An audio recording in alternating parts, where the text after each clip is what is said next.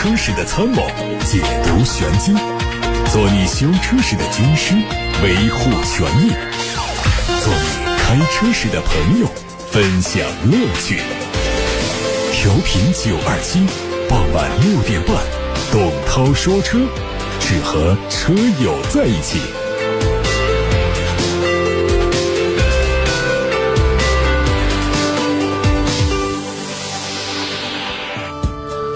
欢迎各位来听董涛说车的直播，六点半到七点半，通过调频九二七的电波，还有蜻蜓、喜马拉雅等平台网络直播。各位关于选车用车的问题，可以通过三个通道发到直播间来现场解答：一是楚天交广呼叫中心热线电话零二七八六八六六六六六，另外还有董涛说车的抖音号和董涛说车的微信公众号，都可以在首页私信留言给我，我在广播里回答。先看新闻。上汽奥迪官方传出消息，A7L 的第一台白车身迎来了量产下线，距离年底正式投产又进一步。奥迪 A7L 全系标配了 S Line 套件，前脸最明显的变化是，把进口车型的横幅式进气格栅调整成了纵横交错的款式，另外还取消掉了溜背式的车身造型，改成了传统的三厢风格。尾部整体和进口车型保持一致，和进口 A7 相比，它的车身加长了十公分，轴距加长了将近十公分，而后排的乘坐空间也会得到大幅度的提升。动力会提供 2.0T 和 3.0T，匹配的是七速的湿式双离合变速箱，并且标配了 quattro 四驱。梅赛德斯的 AMG GT 六三官图已经发布了，预计在下周开幕的慕尼黑车展上会首发。它基于 AMG GT 四门版打造，名称末尾的 E 代表了。插电混动系统外观造型变化很小，直瀑格栅、四出排气、大尺寸的双五辐轮毂、V 八的标志，都在凸显它的强劲动力。充电接口被设置在右侧尾灯的下方，非常隐蔽。内饰以黑色为主调，辅以银色和红色装饰，配的是悬浮式双联屏、打孔真皮包裹的 AMG 方向盘，一体式的运动座椅，布局很简洁，但是不失运动。动力仍然是用 4.0T 的双涡轮增压 V 八发动机加后轴电机。的组合，峰值扭矩可以达到一千四百牛米。有媒体拿到了新款路虎揽胜的最新照片，这次除了能从充电接口看出是一款插电混动车型之外，还将使用和目前激光星脉一样的隐蔽式门把手，前脸。可能会采用新的进气格栅造型，尾部会保留分体式的尾门。动力预计除了插电混动之外，还会推汽油版，纯电版会在二零二四年问世。而还有消息说，下一代的路虎揽胜还会推出更高端的版本，会和吉宾利的天悦和劳斯莱斯的库里南展开竞争。根据规划，截止到二零二二年底，魏品牌还将至少上市十款新车，包括了六款 SUV、两款轿车和两款 MPV。一款 MPV 会在十一月的广州车展上正式亮相，两款 MPV 会主打不同的细分市场，外观分别采用商务和家用风格，尺寸和广汽传祺 M8 接近，预计车长会在五米左右，轴距在三米左右。凭借着柠檬平台的高拓展性，除了传统燃油车之外，很大概率还会推出混动的版本。网上传出一组小鹏汽车第四款车型的路试照片，从曝光的谍照可以看到，高耸的车头仍然是采用了分体的大灯，下方的大灯组是非常的宽大，和现款的 P7 很相似。根据网友爆料信息，它仍然会采用三目摄像头，翼子板处没有看到摄像头，前挡风玻璃上有两个不规则的监视口，可能就是激光雷达或者是其他设备的预留口。内饰是采用和 P7 相同的方向盘以及大连屏的设计。哈弗2022款的 H9 在成都车展上完成了首发，有望在年内完成上市。消息说，该车将推出六款配置，售价区间疑似从二十万九千八到二十七万二千八，和现款一致。外观上，前脸有大尺寸的格栅，中网是直瀑的造型，视觉效果和普拉多非常靠近。车身的长度比现款增加了二十二公分，达到了五米零七七，轴距还是两米八。值得一提的是，作为一款硬派越野车，2022款的 H9 针对现款在越野方面的不足做了很多弥补，不同的版本分别增加了二百二十伏的车载电源、行车记录仪、拖车取电口、前桥电控式差速锁等配置，动力继续是二点零 T。吉普的大指挥官。已经上市新款，它提供了燃油版还有插电混动版，总共五款车，售价区间从二十三万九千八到三十万九千八。前脸还是经典的七孔格栅，内部有镀铬的点阵，显得更加精致时尚一些。同时，前包围处也采用了尺寸更宽大的风道造型。动力沿用现款，燃油版本配的是二点零 T 加九 AT 的总成，插电混动版用的是基于二点零 T 的发动机打造的插电混动。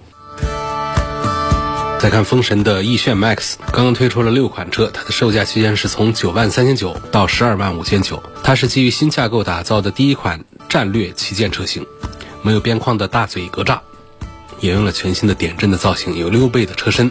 内饰上搭配了三辐式的多功能方向盘，中控有一个多媒体的显示屏，也是半悬浮的设计，再加上贯穿式的空调出风口，中控台整体是非常富有层次感。动力是 1.5T 加七速的湿式双离合。日前，路特斯科技公司正式宣告成立，并且把全球总部落户在武汉，在武汉经济技术开发区。在成立仪式上，路特斯科技公司发布了未来五年的产品规划，计划在五年之内推出三款纯电智能产品。二零二二年推出 E 级的 SUV，二零二三年推出的是四门轿跑，二零二五年还会推出一个 D 级的纯电智能新物种。上述的三款全新车型会和路特斯英国的纯电超跑，以及在2026年推出的纯电小跑共同组成路特斯集团未来五年的全球纯电产品矩阵。各位刚才听到的是汽车资讯，稍后呢会首先为大家带来关于小米汽车的一些最新消息。我们对小米这个品牌，对于创始人雷军，很多人都非常熟悉。那么小米汽车呢，这是一个说了有半年以上的一个事儿。当然，前几年的小米也曾经公开的说我们绝对不碰汽车，但是呢，这个商业集团说话呢，往往就可能会是让大家不知道哪一句是真的，哪一句是假的，这都是商业策略的一些考虑和需要吧。但是在九月一号呢，小米集团的董事长雷军在他的微博上就说话。小米汽车已经正式注册了，这次就是板上钉钉是真话了，真的了。公司名叫小米汽车有限公司，注册资金有一百个亿。董事长兼 CEO 雷军担任小米汽车的法人代表。小米汽车公司的正式注册成立呢，被看作是小米集团进军汽车市场的第一步。那么在半年之前呢，小米集团曾经在发布会上宣布正式进入到造车领域，要成立一家全资的子公司，不跟别人合资的，负责智能电动汽车。那么在公开的场合呢，雷军也表示，这是他人生最后一次重大创业，愿意押上全部的声誉，亲自带队为小米汽车而战。对于造车路上可能遇到的挫折呢，雷军更是直言说：“我们亏得起。”实力还是很自信的。那么，为了加速造车啊，小米也开启了买买买的模式。几天前，小米集团发布公告说，宣布以七千七百多万美元收购了自动驾驶技术公司深动科技。然后呢，其中的两千四百多万美元是以现金来偿付，其余的是以代价股份来支付的。完成交易之后，这家叫深动科技公司就成为了小米的全资附属公司。然后在六月份呢，国内的激光雷达初创公司何赛科技也宣布完成了三亿美元的 D 轮融资，领投方之一就是小米。公开资料说，何赛科技是国内资深的激光雷达独角兽，在激光雷达的底层技术、核心元器件、光电芯片、车规级的设计流程和自动化生产、功能安全、主动抗干扰技术以及基于深度学习的感知能力方面，都有着深厚的积淀。另外，据小米官方透露，在小米集团宣布造车之后的五个月时间，小米团队是做了大量的用户调研和产业链的考察，和十多家同行车企以及几十家产业合作伙伴进行了深入的交流沟通。从目前来看，小米集团造车项目正在如火如荼的进行当中，开始加快对智能汽车相关技术的布局。从小米宣布造车到今天，将以何种方式来造车仍然不得而知。我们常见的方式是自己建厂，这是一种，但是牌照很难拿到。那么，利用现有有牌照的公司来代工生产。这也是一种。那么小米会用哪一种方式造车？目前不得而知。但从现有的信息来看呢，小米显然是更希望在造车上掌握更多的权利。在这之前呢，恒大曾经发布公告说，正在接触几家潜在的独立三方投资者，探讨有关出售本公司旗下的一些资产，包括但不限于出售本公司上市附属公司中国恒大新能源汽车集团有限公司。还有恒大物业集团有限公司的部分权益，那么那个时候就有报道说，中国恒大正在和小米集团洽谈出售恒大汽车的股份，不过谈判还处在早期的阶段，不排除有其他的变数。针对这些消息呢，恒大集团发布声明回应说，恒大汽车在战略股东引进过程当中，曾经和小米有过初步交流，并没有深入的洽谈推进。小米的发言人呢？也说话说，截止到目前，小米集团的确是接触了来自各方面造车团队进行交流洽谈，但是小米集团并没有做出任何合作意向的决议。至于造车细节呢？雷军曾经在一场直播当中透露说，小米的第一款产品会定位中高端，并且一定会代表上市时间点的尖端技术和尖端水平，价格就可能在十万元到三十万元之间。具体车型目前正在轿车和 SUV 当中选，还没有最终确定。雷军还表示，小米汽车可能会在三年之后面世。这个小米啊，它起初在进军手机行业的时候啊，也是。被不少人看不起，但是目前他已经成为手机市场的佼佼者。雷军能不能再一次成功创业，实现自己的汽车梦，这是未知的。毕竟造手机和造汽车。是完全不同的两个领域。即便小米在智能制造上有一定优势，但是从大的环境来看，留给小米的时间其实也不多。目前新造车势力以及传统车企都在加速猛攻，时代在发展，市场在变化。小米汽车产品如果在三年之后才面世，可能对小米汽车而言呢，会走得更踏实。但是市场的竞争毫无疑问，到时候也会被无限度的放大。好，现在开始回答大家问题。第一位朋友的提问说，希望评价一下沃尔沃 S 六零的 T 四和 T 八版本。我知道 T 八性能好，但它又是四驱，但是呢，我担心后期换电池贵。希望推荐一下买哪个版本性价比高。呃，我首先就盯住这一句话，就担心换电池贵。这个担心，我觉得现阶段确实是没有必要的啊。两个点吧，第一个呢，这种电池其实都很耐用，一般把这个车开到我们不想要了。之前这电池恐怕都还是没必要换的，十年八年的就根本就不用操心它。所以这是第一个。第二个呢，就是我们的电池的价格呢，它一直是在往下行的。那十年前的动力电池的价格和我们现在的价格是不可同日而语。那么十年之后的动力电池的价格以及动力技术是什么样的一个高度，我们现在都没有办法预测的。所以不用。太担心我们买这些新能源车，我又担心换电池贵。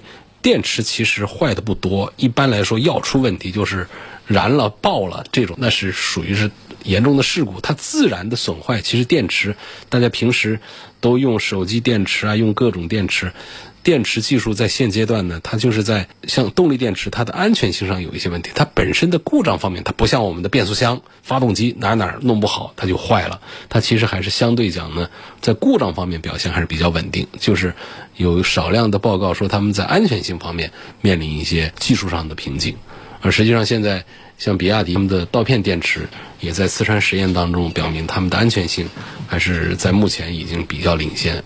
已经比较可靠，所以这是我想针对这个混合动力车和纯电动车换电池贵这个话题，我想表达的观点啊，我认为这是一个不用太多虑的事情。那么关于沃尔沃 S 六零的 T 四 T 八的动力版本，首先要跟大家解释一下，怎么叫 T 四啊，怎么叫这个 T 八？沃尔沃呢也是挺讨厌啊。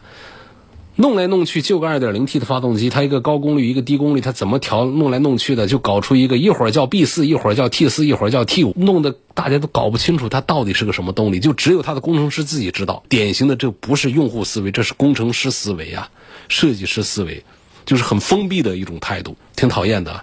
好，但是呢，讨厌归讨厌，我们是买车嘛，这个牢骚发完之后还得解释一下，怎么说？T 八呢，实际上就是它还是那个 2.0T 的一个高功率的双涡轮增压的发动机，配上了这个电机之后的一个插电混合动力。那在沃尔沃的车系当中呢，会把它叫做 T 八动力，T 八 E 驱混动。然后底下的像这个 B 五啊，什么 T 三呐、T 四啊，这就是它的这个纯油动力，或者说是加48伏轻混的这种动力。比方说以 B 开头，B 四、B 三。啊，这种 B 三就是低功率的汽油机加上一个四十八伏的轻混，然后高功率的发动机加上四十八伏轻混呢就叫 B 四，然后纯油的低功率呢叫 T 三，然后呢这个中功率呢就叫 T 四，就是这样的几个说法。嗯，总体讲我觉得还是值得考虑，因为这个车子呢，呃，沃尔沃也是一个比较注重混合动力的一个品牌吧。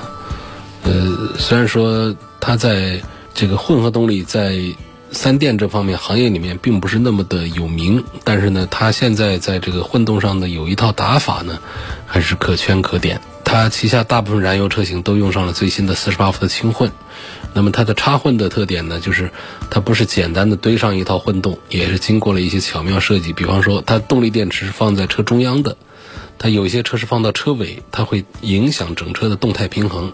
它们放在这个正中央的话呢？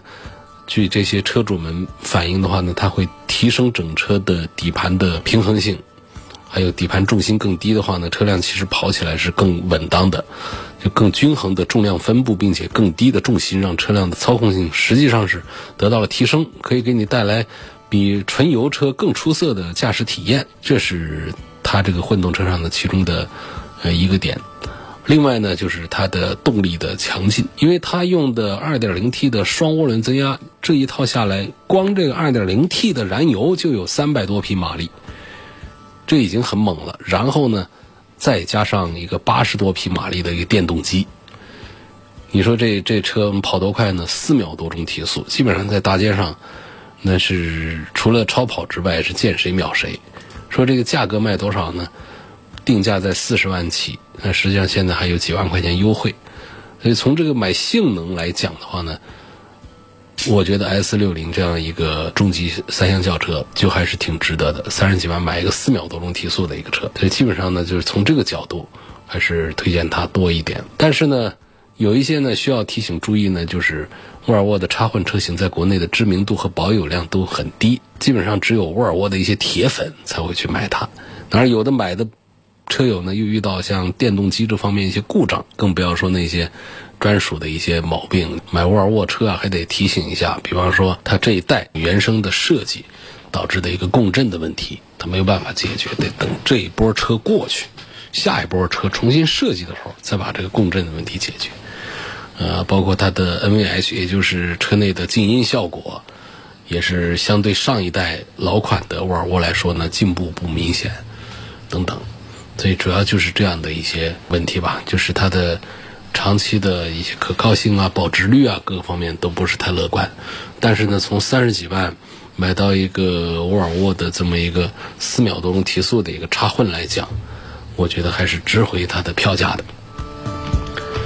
于先生的问题是说，从油耗、性价比方面对比一下大众途昂 X 和凯迪拉克的 XT 五，问哪款更值得买？嗯，我预算是三十万元左右，这个事儿我还是赞成买凯迪拉克的 ST 五。那车子倒不是要像途昂那样的那么的大啊，凯迪拉克的这是一个更加专业豪华的一个平台。它虽然说车子的空间小一点，但是整车的品质感，我觉得比途昂是要强一些。途昂 X 就是大，别的都说不上话。有位李先生问：现在很多新能源车啊，它没有备胎呀，如果跑长途没备胎，只有补胎液，会不会有什么隐患？你要这么说，那肯定隐患是有啊。你高速公路上胎要是破了，没法走了，靠边停下来补胎，一个是你不会，好多人不会啊；第二个是高速公路上靠边停车，那还是很危险的。所以隐患肯定是有。但是呢，从这个爆胎的这个概率上讲呢，虽然没有一个准确数字，但是大家印象当中。确实，就有时候在路上会碰到、看到这种情况，但是从总体上讲，这个概率还是比较低的。我们可能十年、二十年都碰不上那一次。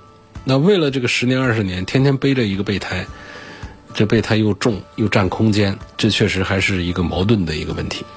所以现在呢，也没有说是法规规定必须得上备胎。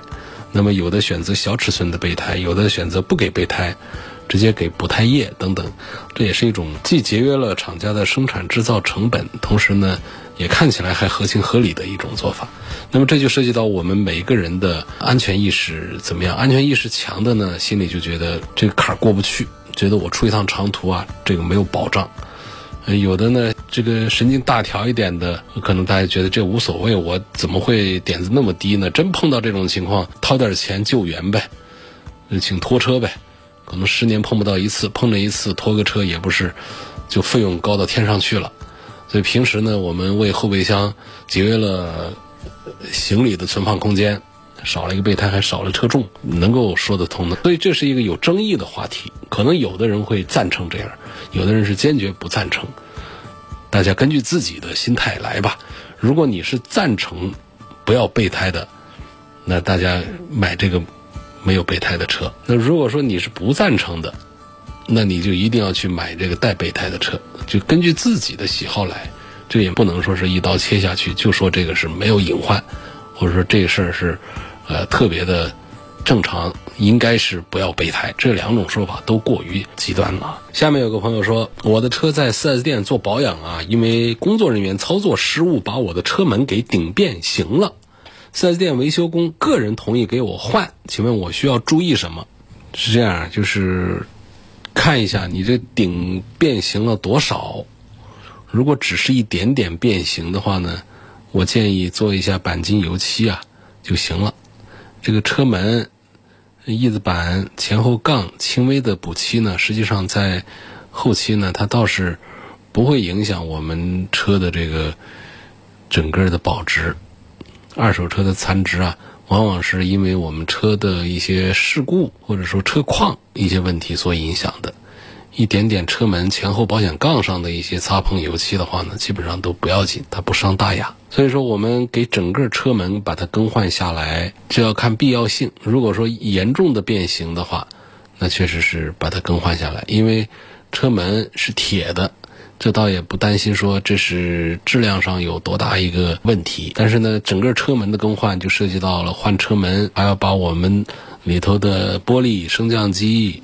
还有门内饰板等等，全都把它给拆下来，然后重新再装上去，还是比较复杂的。这个工人的态度，我觉得倒是挺好。我觉得如果说是换车门的话，倒没有多少太注意的地方。下面有一个问题说，我的车子是二零一一年款的东风雪铁龙的世嘉，二零一四年因为油箱多功能阀盖子开裂缺陷，统一召回更换了新的油箱。现在啊，发现同样部位再一次开裂了，停车就有汽油味儿。四 S 店说需要自费更换，请问这个合理不合理？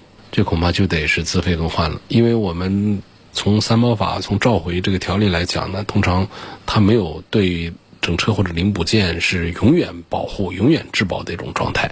它在当时的这种召回呢，就是为换了这个零部件是在。这个三包期之内的这种召回行为，随着整车过三包的话呢，这种召回的条例也就对这台车其实失效了。所以现在需要自费更换，那就是在法规这个层面是一种合理的。当然从人情上讲，大家还是很难接受。那 这是我就吃亏了嘛？现在就是这样一种情况。有问前后刹车片能不能公用？为什么要想到这个话题呢？你前刹车片坏了就换一对儿，后刹车片磨损过了就换一对儿，为什么会想到前后要公用呢？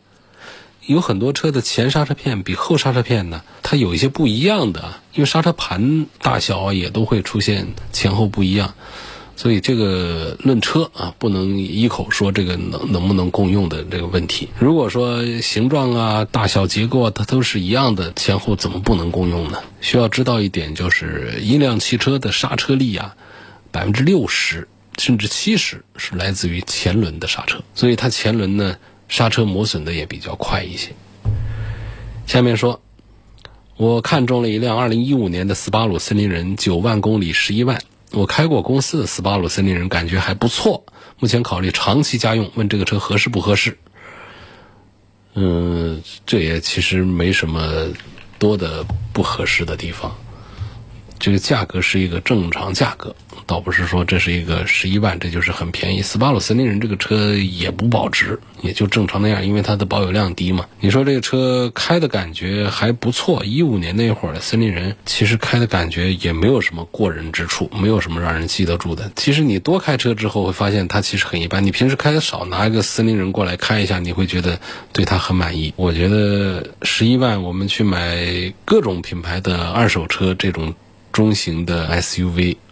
我觉得都能买到车况还很不错的。斯巴鲁森林人十一万，如果说这是一个朋友的知根知底的，你就把它拿了。如果说是市场上的，你还得冒一些车辆的隐形的问题的风险的话，那我觉得没有必要来考虑买它了。陌生的，车商的呀，或者说网上的呀，这样的一个十一万啊，也说有这么一个呃森林人，它还不是一个什么划算的事儿啊，那就可以不考虑了。二手车现在就是这样一个行情嘛。有个网友问：汉兰达的新款2.5升的发动机带的动不？有啥带不动呢？你不要光看它是个2.5的一个发动机啊，它这个2.5它是一个发动机再加上电动机的一个混合动力，这个电机的扭力就很大，所以在起步的时候呢，靠电它其实很轻快的，提速的感受不会比原来的 2.0T 的弱的。2.0T 的动力呢是比2.5升自然吸气稍微大那么一丁点儿，但是 2.0T 老款它没有电动机啊，这个它是带上了电动机的，所以不用担心它的动力问题，带得动。蓝图值得买吗？这也是一个反复有人在问，这说明蓝图这个品牌大家关注度还是比较高啊。我觉得挺漂亮，值得考虑。今天咱们就说到这儿了，感谢各位收听和参与晚上六点半到七点半中直播的董涛说车。错过收听的网友呢，欢迎通过董涛说车的全媒体平台找到我的往期节目的重播音频。一般像今天这个时候六点半以后呢，就可以找到昨天的重播音频。董涛说车的全媒体平台广泛的入驻在抖音号、微信公众号、微博、蜻蜓、喜马拉雅、九头鸟、车家号、易车号、百家号、微信小程序梧桐车话等等平台上。我们下次节目再会。